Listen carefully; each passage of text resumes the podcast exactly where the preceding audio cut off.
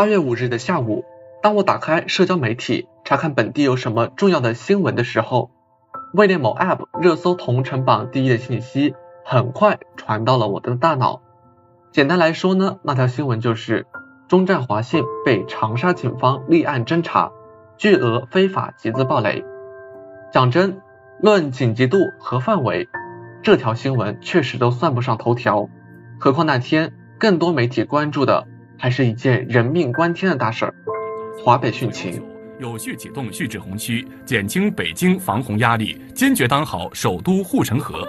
书呀，孩子们家里没有那书呀，这都是知识。计划以小卖店为集散点，补充各类物资，保障供应。十六个村庄已用汽油发电机应急供电。不过很快，在仔细浏览了几条相关的帖子之后，我发现，尽管和其他的非法集资案件。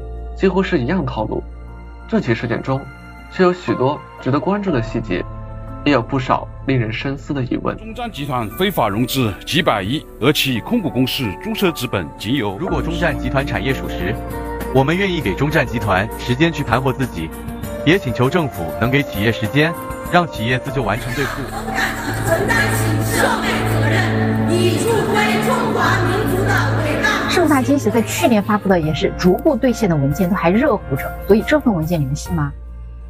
于是也就有了今天的这期播客。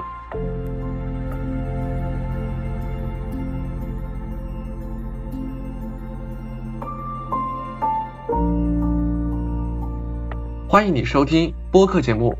除此之外的第一个单集，让我们用不同的视角观察新闻事件发生前后的更多故事。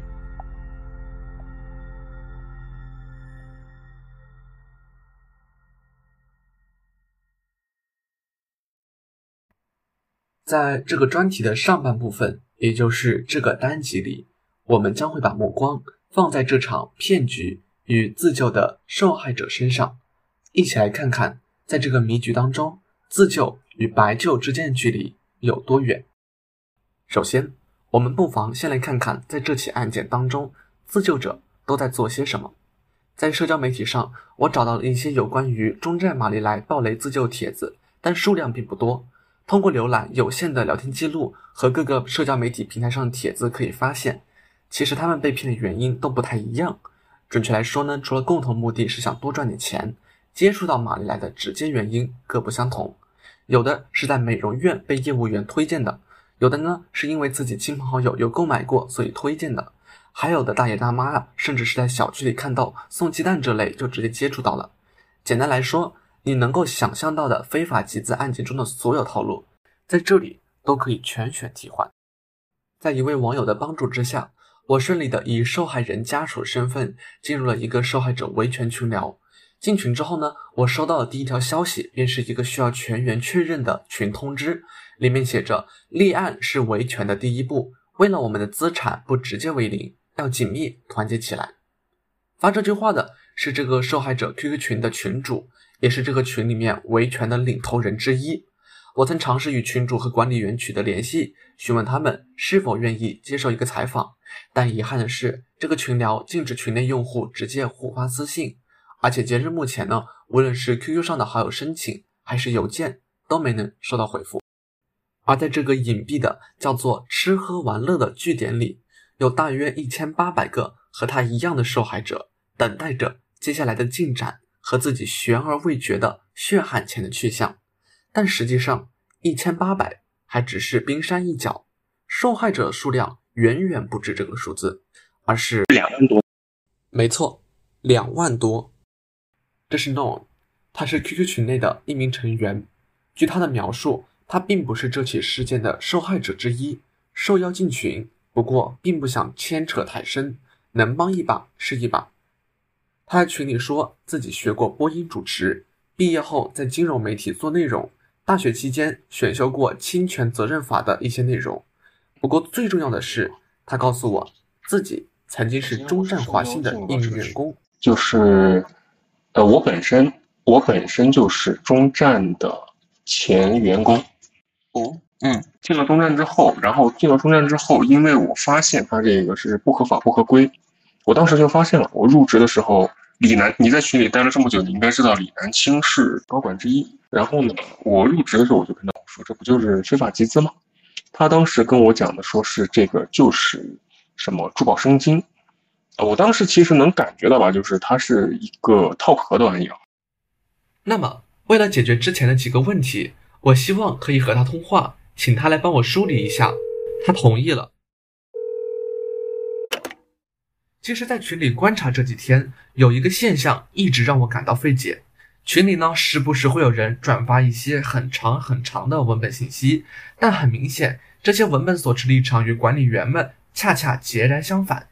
他们鼓励其他成员不要报案，至少等到年底再说。理由则是，一旦这起事件被定性非法集资，后果则全部自负。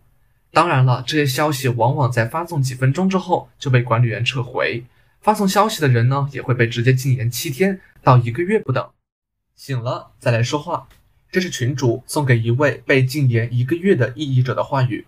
管理员呢，也一再的在群中发消息，说希望大家可以团结一致，尽快报案，积极的向警方提供线索，而不是继续宣传其他的反对观点，引起对立。其实，在八月五日开府警方发布的警情通告中可以看到。警方已经定性，这就是一起非法集资案件。事实上，中站华信没有任何一块的金融牌照，却在逃离监管的情况下吸收了巨量的社会资金，认定非法集资的确有理有据。那么，这些转发的长篇大论又是从哪里来的呢？诺给我答案是潜伏在各个受害者群聊中的中站的前业务员。可以知道的就是，所有的员工很可能大绝大部分都是业务员。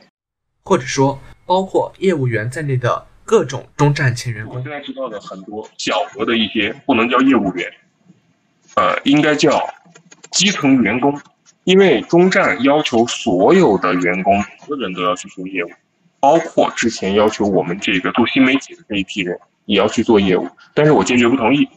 啊，我说，嗯，你业务可以下得到我这里，但是不应该要我们做新媒体的去做业务。那新媒体还做什么新媒体啊？那大家都是业务员就好。这一批基层员工，他们现在在群里面扮演的就是一个沉默者。但是大额的，他们现在非常慌，因为他们其实是有收益的，很多是属于没有什么学识，也没有什么见识，员工是不懂，然后进去了，然后真的是信了，被蒙蔽着去做了很多业务。那他们现在是属于盈利了，现现在做这个事儿发家致富了。那。现在要被起诉，他们要把这些钱给退回去。所谓善财难舍，就是表达了这个意思。就是他们现在肯定不会愿意说，我还要把房子卖了，然后再把钱退给受害人。实际，其实你换在他们的角度，你肯定也舍不得。我好不容易我买了车，改善了生活，跨越了阶层，你一下又要把我打回原点，然后甚至于我还可能会被抓起来。所以他们是非常抗拒大家去报案。这也就是。自救派的来历，所有在群里面，包括鼓励自救的，包括说转移注意力、转移想要鼓动大家去政府闹事的，都是这一批业务员。了解。那我们现在按照这个逻辑来看，就可以判定，其实真正的受害者都基本更倾向于报案喽？没有。哈？这又是为什么？所以他们会扮演这样的角色吧。所以不不也不像你刚刚说的那样，他们是纯粹的业务员，他们。是双重身份，业务员兼投资人。嗯，了解。所以说，其实从某种程度上来看，他们既是受害者，又是群内多数受害者事实上敌人。这样，我们就把群内各方利益和他们的观点简单的分析完了吗？或许我们还忽略了一个重要的信息。No 提醒我，群内的大多数人呢，事实上并没有发消息。而只是静静的观察，也就是事实上的沉默的大多数。那么，他们为什么沉默？这些大多数又会在不同的论辩当中选择走向分岔口的哪一边呢？我们不由得知。但很清晰的是，在不同类型、不同背景所划分的两个受害者的阵营的一场舆论战里，每一个进展都可能在瞬息之间影响。上万个抉择。下集预告：一月三号，中站集团旗下中站集团旗下宜章县新源矿业有限公司长城岭如铅锌锑多金属矿获得由国家自然资源部备案、湖南省自然资源厅颁发的《中华人民共和国采矿许可》。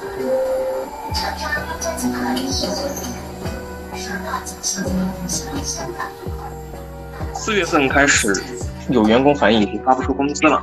我们发现，无论是在企查查，还是一些类似的网站上，在我们查询这些公司的时候，都会显示是国有控股。只是猜测，就是可能是往里面充了钱，或者是怎么样，然后会呃完成了这些媒体报道的不对，这些媒体都没有说错。为了让这些投资人再继续的投资，因为他们资金链已经快不行了，我跟他们再三确认，我说那那中央是国企吗？是央企？他们既不否认也不确认，他们只会重复。复述一遍，告诉我，中战是中央特管企业。